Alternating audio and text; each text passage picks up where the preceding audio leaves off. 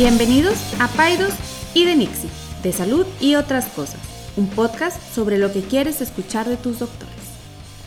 Buenos días, César, ¿cómo estás? Buenos días. Bien, buenos días, listos ya, ¿tú cómo estás? Bien, bien, ¿cómo te ha ido en la semana?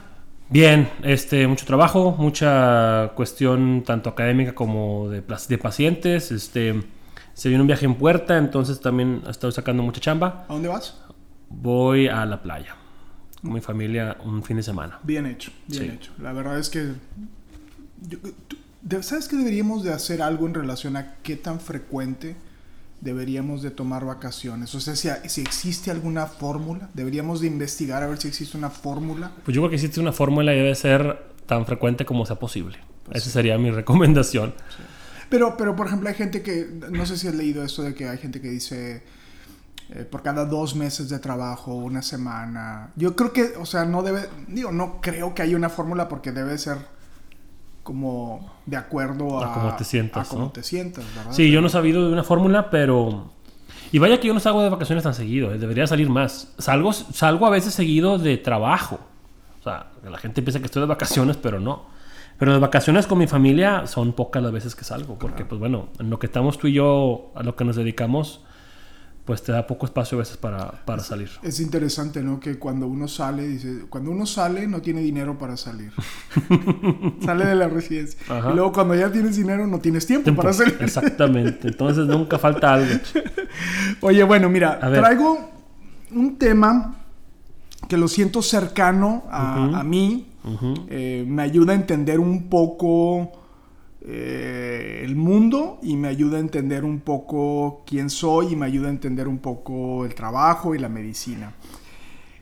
Quiero ver si te puedo llevar a donde, a donde quiero, pero eh, ¿Vas a experimentar conmigo Voy a vez? experimentar contigo. Bueno. Ok, te voy a hacer una, una pregunta. Vamos a suponer que tú estuvieras escribiendo un currículum y que, de- eh, y que dentro de las preguntas del currículum te preguntaran cuánto, este, eh, qué porcentaje sabes de inglés.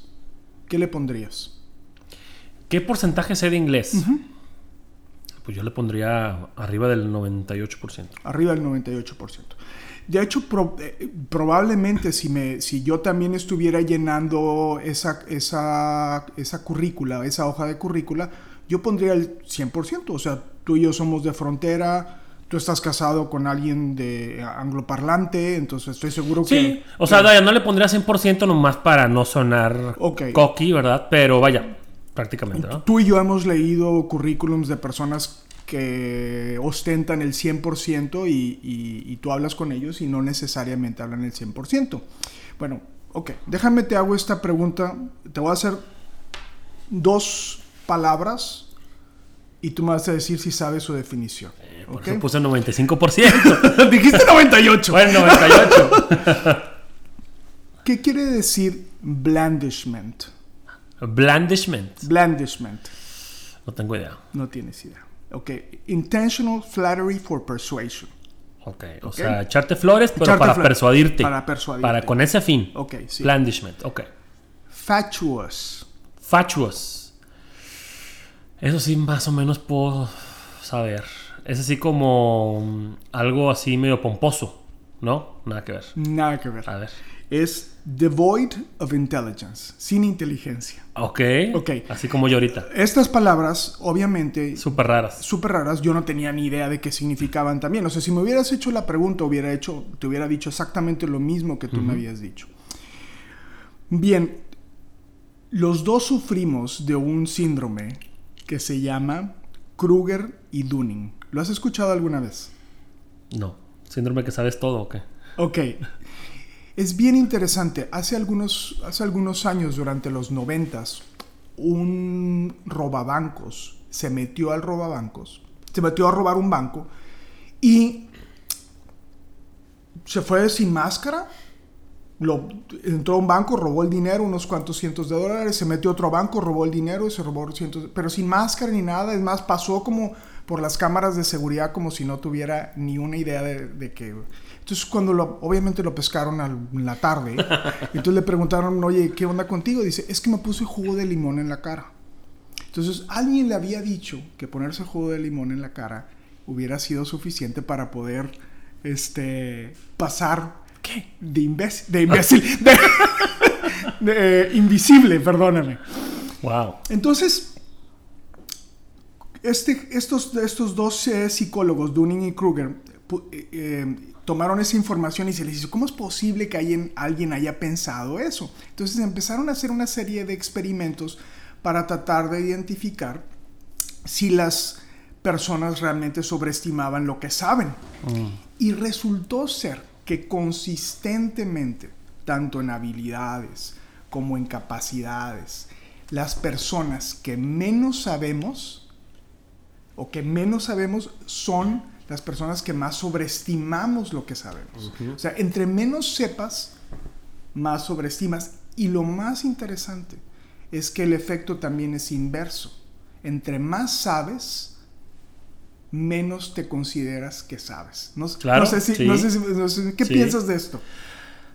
A mí me hace mucho sentido. Ajá. O sea, yo creo que la gente que es más así brillante, con más conocimientos, es la que la primerita que acepta hasta dónde llega, ¿no? Ajá. Em, y bueno, sí, o sea, a veces pecamos mucho de, de- de- de- de sobreestimar nuestro conocimiento, decir, no, ese tema yo lo domino Sí. o yo lo entiendo. Y la verdad es que no, no es cierto, ¿verdad? O sea, es- y entonces esto, eh, los, los, los, los, como los, los principios de este efecto Dunning-Kruger, te lo va a leer, dice, los individuos incompetentes tienden a sobreestimar su propia habilidad. Los individuos incompetentes son incapaces de reconocer la habilidad de otros. Los individuos incompetentes son incapaces de reconocer su extrema ineficiencia. Esto está gruesísimo. Dice, y el cuarto es, si pueden ser entrenados para mejorar sustancialmente su propio nivel de habilidad, estos individuos pueden reconocer y aceptar su falta de habilidades previa. Ok. Entonces, esto a mí, yo ya lo había leído esto antes y me mantiene siempre como muy, o sea, me da, es un recordatorio de, para mí, sobre todo, ¿verdad? Para decir, ok, a lo mejor en estos lugares donde yo siento que sé mucho, realmente no sé mucho. Pero también es importante para los pacientes, y esto, ¿sabes por qué lo, lo- lo- me- lo quería comentar? Porque de cierta forma explica al podcast de los, que tú sacaste de los influencers. Porque los, los influencers creen que saben mucho porque realmente saben poco. O sea, el coraje que hacemos los...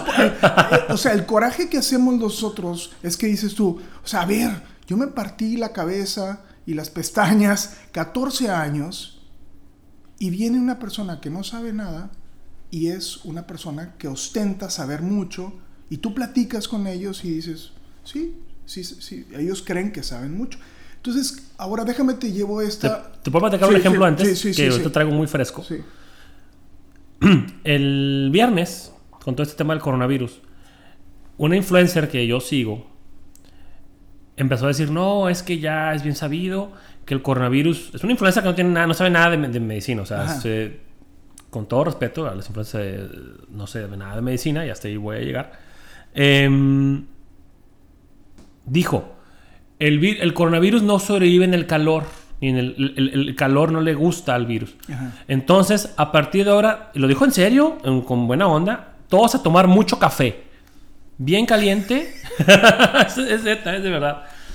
Muy caliente el café, todos a tomar café para que el- eh, se, eleve nuestra temperatura del cuerpo y matar al virus. Para prevenir. Más vale prevenir. Hashtag te quiero sano.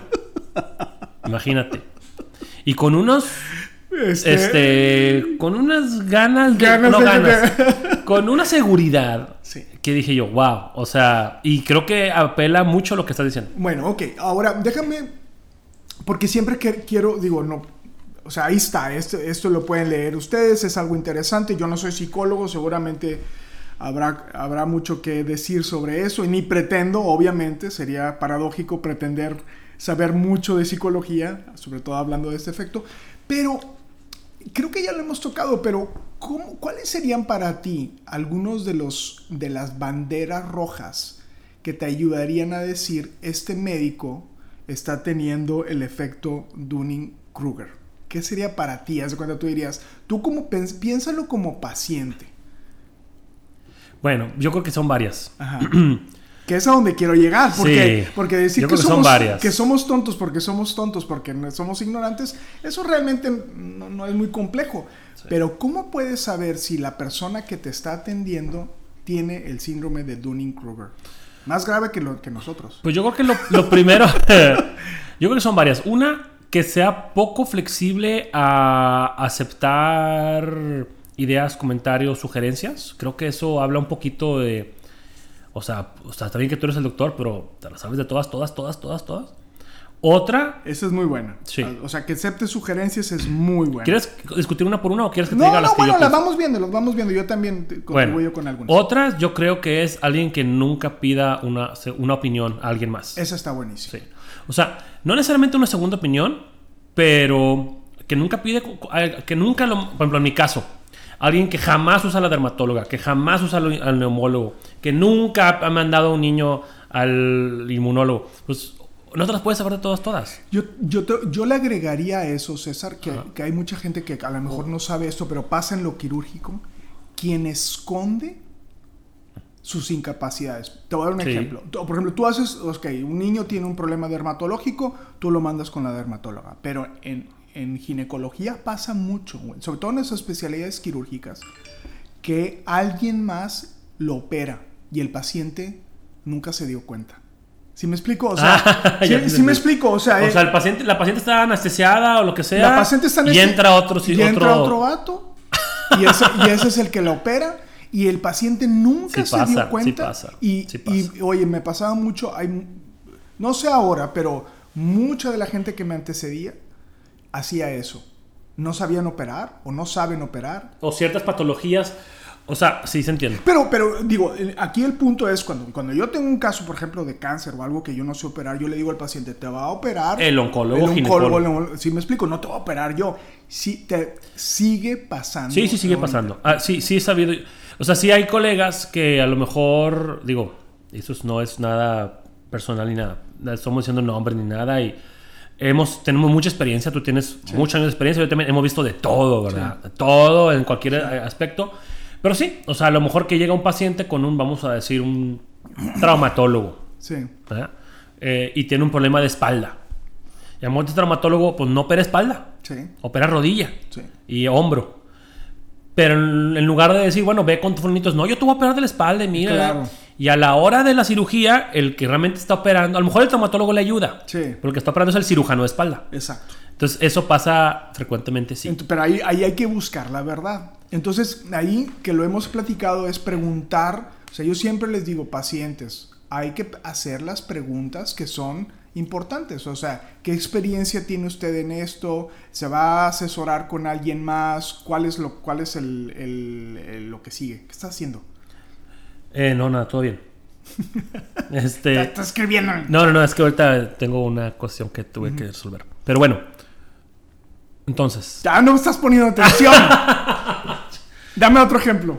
Otro ejemplo de médicos es que me estaba acordando ahorita de un caso en el cual em, pediatras. No, me sabes que necesitas cortar ahí. No, no, no, vamos a cortar No, nada. hombre, córtale. Quítale, quítale el teléfono. Dime otro, dime.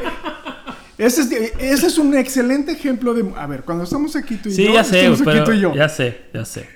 Pero bueno, disculpe audiencia que estaba dando un mensaje. Alguna de ustedes seguramente.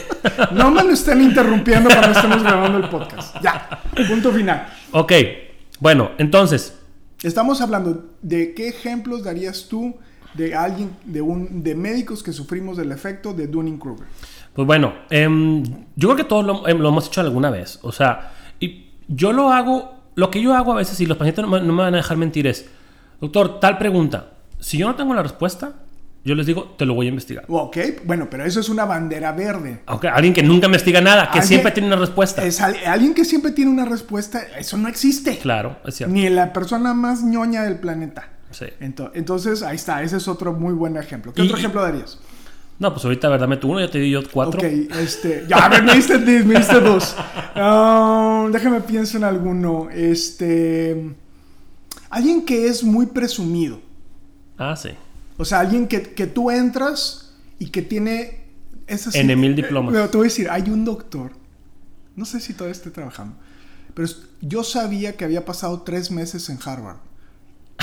Tres meses. Y lo único que le faltaba era traer calzones de Harvard, porque toda su oficina estaba llena de diplomas de Harvard y banderines de Harvard. O sea, todas esas gentes que ponen todos sus currículums y todas las cosas que hacen y lo ponen en internet, cuidado, porque no necesariamente el que más ostenta cosas, ¿no? Sí. Fíjate, una vez cuando yo era residente, me tocó entrar a la oficina de un pediatra en una parte de la ciudad que mm, tenía absolutamente todos los diplomas que en su vida le han dado. Diplomas, o sea, de- no de su especialidad ni de su. De diplomas de que. No, no, bueno, de Kinder casi, casi. de que fue a la plática de Nestlé. No, no, o fue al curso que duró una hora. Todos. O sea, er- era una cosa. No había un centímetro disponible en la pared. Exacto. Incluso tenía un diploma también que le había dado la, la industria. ¿no? Sí. O sea, no me acuerdo si una marca de fórmulas o así, que decía el mejor pediatra de Monterrey. No. Y lo tenía colgado. O sea, una cosa, de cuenta que tú en los últimos 20 años, imagínate todos los diplomas que te han dado por cada cosita que has, que has ido, que has atendido, una plática, una conferencia, que los colgaras todos, que todos los enmarcaras. Entonces, creo que eso habla mucho de la inseguridad que uno tiene o que alguien puede tener y que dice, ok, a lo mejor no te estoy diciendo que lo sé todo, pero mira, todos estos diplomas que están aquí te están gritando que lo sé todo. Entonces, y yo diría que una bandera verde sería. ¿Sería bandera verde? O, sea, sí- Sí, sí, sí. o algo bueno a Una perla o una cosa Un así. así, algo así, un plus. Un plus. Es, sería aquel doctor mayor que lo ves cero fantoche, humilde, que te dice, voy a que ya lo estoy como haciendo un resumen, que, que voy a investigar las cosas, déjame asesoro con alguien más, que sabes que reconoce a su equipo. O sea, que tú ves que él no es así como que el llanero solitario, sino que, ¿cómo se llamaba el, el, este, el... Juan Camaney. No, hombre, que... ¿El llano solitario? el- pero el compañero... ¿Toro? Tonto. además, O sea, ¡No! el sí. tonto! El, el- compañero, yo no sé, el, que era un nativo americano, Sí. ese, en inglés se llamaba tonto. Y, ¿Y en aquí le, le decían toro. En español. Sí, sí, sí. Sí. Bueno, ok. El, sidekick del llanero solitario aquí se llamaba toro. Y el, y el Y en español tonto. en inglés, perdón. Y el, y el sidekick de Calimán. No sé. ¿Cómo se llama? Ah. el No, pequeño yo- Solín. Yo no soy de esa época. Bueno, dejemos este tema a un lado, pero fíjate, este es uno de los principios que me recuerda a ser humilde. Y te voy a dar el último principio que me encanta y también me ayuda a comprender. Y te voy a dejar, te voy a dejar un principio de tarea para, para ti que A ver. estás. Se llama el principio de, de Peter. Pero después, después te hablamos de... Ese no lo quiero que lo toquemos aquí. Pero tú sabes cuál es el principio de Hanlon. no. Perdón que me reí, pero está chistoso el nombre. Este te va a gustar. A este es uno de mis favoritos. A ver. De mis favoritos. Dice, nunca le atribuyas a la maldad lo que puede ser explicado por la estupidez. Entonces, te estoy Es dando uno que me permite ser más humilde. Tengo, ejemplo, tengo un ejemplo muy claro que empieza con 4 y acaba con T. Y entonces, este, entonces, estos están entrelazados, pero me ayudan. Cuando yo veo, digo, este maldito desgraciado, fíjate lo que hizo. Y luego pienso, no, pero no es que, no es que sea malo, es que es tonto. sí. Y entonces esto también lo utilizo mucho para los chavos, para explicarles el bullying. Que Sí. es otro tema. Sí. Que nunca no hemos hablado de tema que deberíamos de hablar del bullying. Pero bueno, Yo fui muy bulleado, tengo mucho que decir. entonces, entonces cada vez que una persona hace una maldad, pensemos que... Y nos pone en un, en un terreno muy interesante. En el terreno de decir, es que no es malo, es que es tonto. Menso. Entonces... y sí, te voy a leer una, que es lo mismo. Dice, condenar a un hombre por razonamientos es olvidar que es un imbécil para tratarlo como un malvado. Cierto. Entonces, todas est- estas dos cosas, estos principios me ayudan a mantenerme este, zen y me ayudan a hacer menos corajes. Menos corajes. Todavía- está difícil, ¿eh? Pero bueno, creo que están, creo que ayudan a explicar un poco de las filosofías de algunos de los temas que hemos estado tocando. creo que son elementos que son importantes para los pacientes para reconocer de tal forma que puedan ellos ver que a lo mejor están ante un doctor que pudiera ser incompetente, pero que a lo mejor pudiera parecer más competente de lo que es. Y ya les dimos, tú dijiste algunos, yo dije algunos, algunos elementos que pueden ayudar a identificar aquellas situaciones que este, los podrían poner en riesgo. Sí, yo te diría que algo importante es, bueno, no, aplica para la salud y aplica para todo. ¿eh? o sea, aplica para cualquier eh, profesión o cualquier momento de la vida.